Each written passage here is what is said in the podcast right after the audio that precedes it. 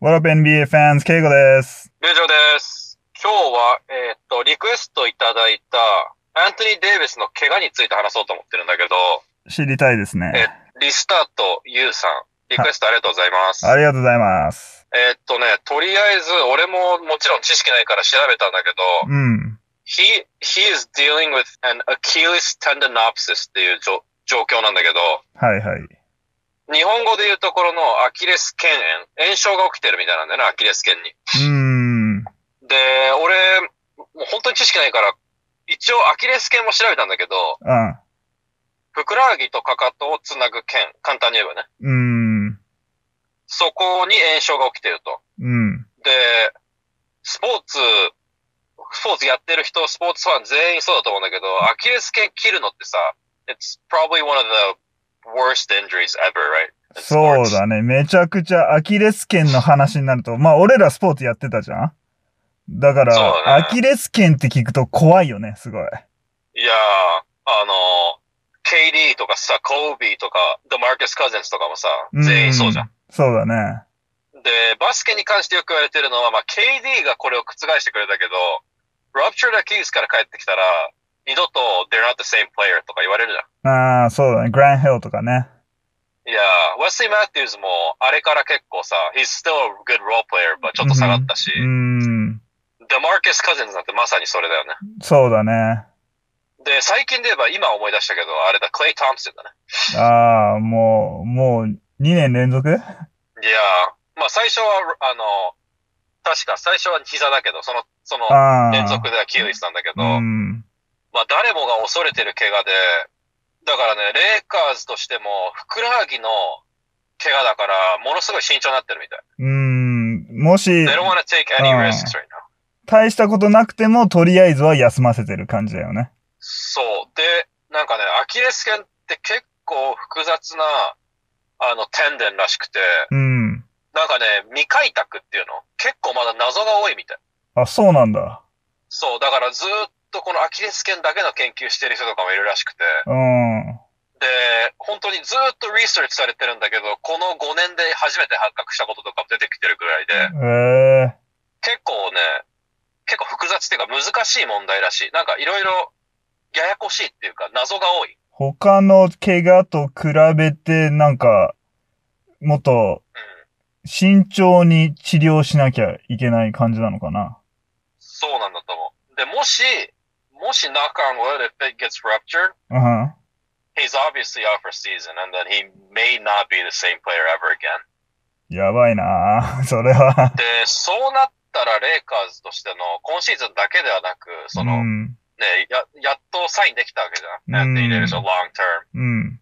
だから、it's a really big deal. で、今年 he's shooting 31% from three. He's shooting 70% from free throws, あー低いね。 which is really bad for him. いやーで、簡単に言うと、ふくら、あの、アキレス腱っていうのは、その、ジャンプするとき、うん地面を蹴って上に上がるときにすごい使われるんだって。あー。だから、シュートにすごい関係してて。うん。だからこのアキレス腱、アキレステンデンプシス、アンティ・デイビスが今、like what his injury that he's dealing with, うん。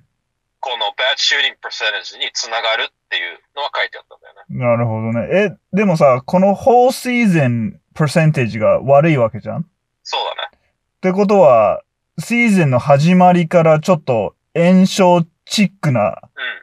感じだったっそうそうそうてことずーっと、ずーっとっていうか最初からちょっとあって、それが今ちょっとひどくなっててみたいな感じなのかもしれない。ああ、ちょっとえー嫌なニュースじゃん。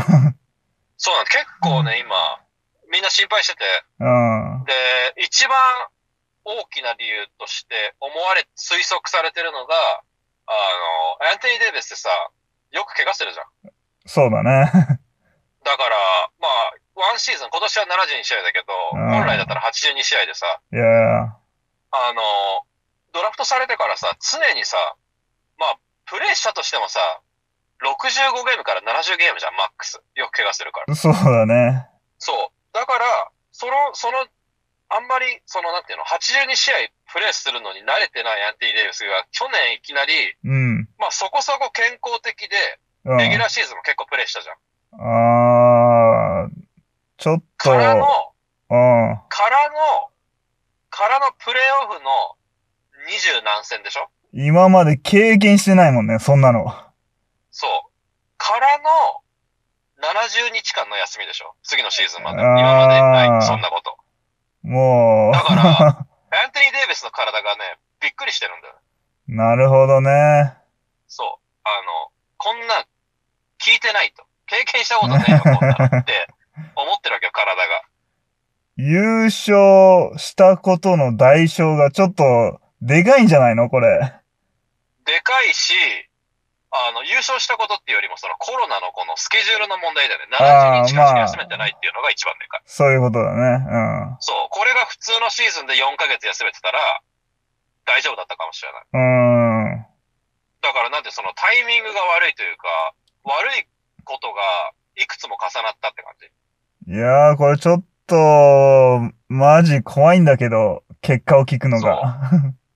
で、その、あの、整体師の人の話を聞いたんだけど、うどうやってこれ対処していくかっていうと、ん。うん。に、二つ方法があって、一個は、minutes 減らす。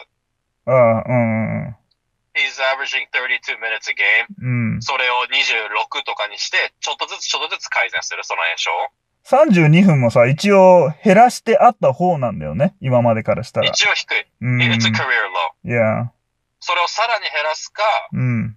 二個目の選択肢は、二、三週間休んで、うん。リハビリにその二、三週間専念して回復を待つ。そっちの方がいいんだあよあ、そうだね。休んだ方が絶対いいっしょ。そう。正直、レイカーズ別にさ、プレーオフ絶対行くわけじゃん。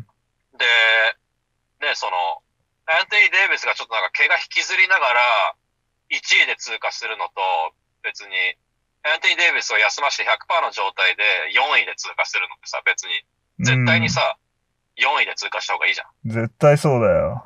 There's no home court advantage. They don't care who they face. They're gonna be the favorites. うんうん。 And if they don't win a championship, it's gonna be a disappointment. っていうさ、もう明らかなその、明らかだからそれは。うーん、関係ないんだよね。1位で通過しようが2位でしようが。そうだね。そう、だからアントニー・デイビスの健康第一だから、俺はぜひ1ヶ月でも2ヶ月でも休んでくれてもいいと思ってる。それが治るまでは。うーん、レブラン一人でさ、絶対にさ、6、7 seed まで落ちちゃったとしてもプレーオフはいけるから。うーレブラんン一。人だけでも。